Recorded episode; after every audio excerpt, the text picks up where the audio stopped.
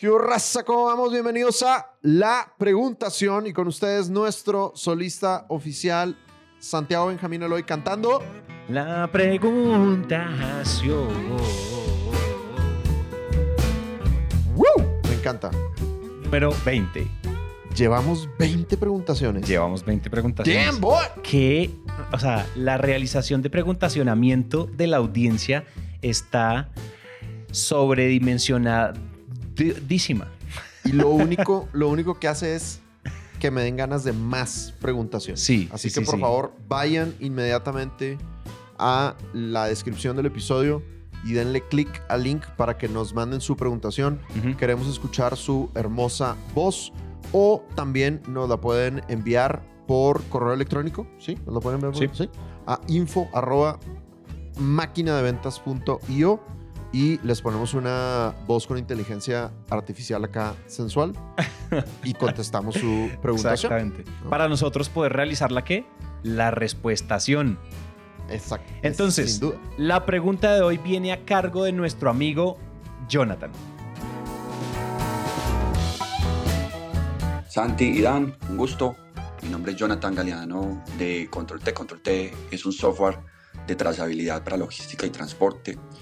Soy de Colombia y estoy enfocado en la venta de nuestro software para Latinoamérica. Los únicos dos países que no estoy gestionando por el momento serían Colombia y Ecuador, los cuales en su momento ya trabajé. Mi pregunta eh, va orientada a qué tips o qué consejos me podrían dar para la venta de mi servicio, teniendo en cuenta que estoy ubicado en Colombia y eh, que tengo un mercado bastante amplio al cual gestionar. Quisiera entender un poco cómo lo podrían hacer ustedes, qué consejos eh, me darían, eh, qué estrategias podrían estar siguiendo, el, tal vez la asistencia a eventos o visitar los países de, man- de manera presencial es un poco difícil, sin embargo, eh, toda la gestión sería casi que en frío. Entonces, muchas gracias por cualquier idea y cualquier estrategia que me puedan compartir. Gracias. Jonathan, si necesitas poder empezar a trabajar comercialmente un país o una región en la que tú no estás físicamente, es decir, pospandémicamente, a todos nos tocó y esto pues ya está más o menos inventado y te voy a decir cómo lo hicimos en Naranja y te voy a decir cómo eh, mi consejo de qué haría yo si estuviera en tu lugar. Yo haría un, lo que en inglés llaman soft landing, que es como un aterrizaje suave. No hay que ir a abrir oficina, no hay que viajar allá, no tienes que eh, re- reubicarte con tu familia y tus 15 primos. O sea, no. En realidad lo único que necesitas es una cuenta de Zoom, necesitas LinkedIn, necesitas correo y necesitas tu teléfono y ya. ¿Y qué es lo que yo haría? Yo prospectando en frío, o sea, con la ruta de prospección con la que más cómodo te sientas, yo trataría de mapear a los top 10 de tu industria.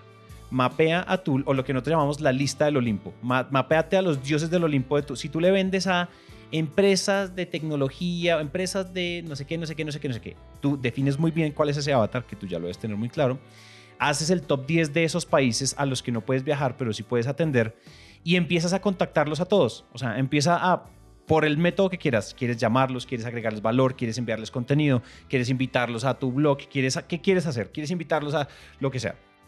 Y después de eso, lo que haces es, bueno, tratas de cerrar un primer cliente, tratas de comprar un primer cliente, es decir, haces un piloto o haces lo que toque hacer, pero te cierras al primero de ese top 10.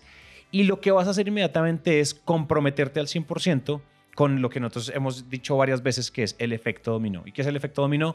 Que este grande, la razón por la que queremos mapear al top 10 de la industria a la que le vendes es porque ellos van a cascadear y van a tener un efecto de validación social y validación corporativa frente a lo que tú vendes. Entonces, cacarea los huevos, cuéntale a todo el mundo en esa industria que ya estás trabajando con esta empresa súper poderosa y a esa empresa súper poderosa, una vez te haya ido bien con ellos y tengan buenos resultados, pídeles referidos.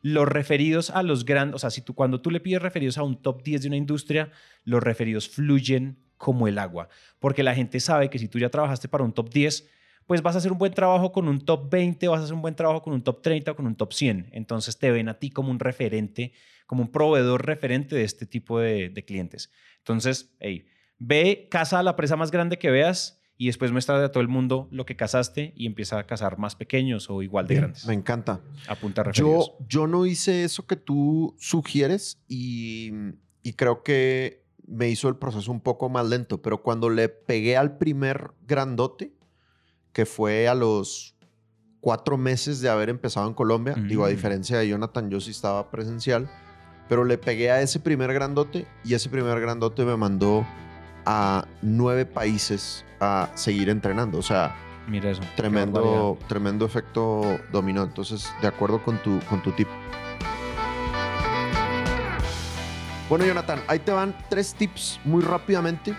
Eh, lo primero es un tema de actitud. Yo te diría, es bien importante que esto tú no lo veas como excusa. O sea, cuando estamos prospectando desde el extranjero, por así decirlo, es muy fácil que digamos, ah, lo que pasa es que no estoy ahí. El idioma. Lo que pasa es que si yo estuviera ahí, las cosas serían diferentes. Pero como no puedo estar ahí, ah, lo que pasa es que Dan dice que no hay que prospectar en frío más que el 25% y el 75% como lo hago. Entonces, lo importante es no lo agarres como excusa, porque si lo agarras como excusa, compadre, no va a haber nada que te rescate. güey. Entonces, bien importante que tengamos esa actitud positiva ac- eh, acerca de yo puedo vender desde donde esté, independientemente si es presencial o virtual, ¿no? Lo segundo es, escúchate el episodio que grabamos, que grabamos con Felipe Hernández, donde Felipe da una cátedra, una masterclass de cómo prospectar de manera original. Entonces, por favor, escúchate ese episodio y eh, que es de los últimos, búscalo ahí, eh, está muy, muy reciente. Y lo tercero es que te tienes que volver un máster del bonding en rapport digital, güey, del, del entendimiento y confianza digital. Es decir, la manera de entibiar las conversaciones con tus prospectos es agregándoles valor y hablando de los temas que para ellos son importantes sin venderles inicialmente. En el episodio 19, en el que hablamos con Guillermo González Pimiento de LinkedIn, él recomienda primero tres toques de valor, dos toques de valor y después ahora sí hacer un ofrecimiento.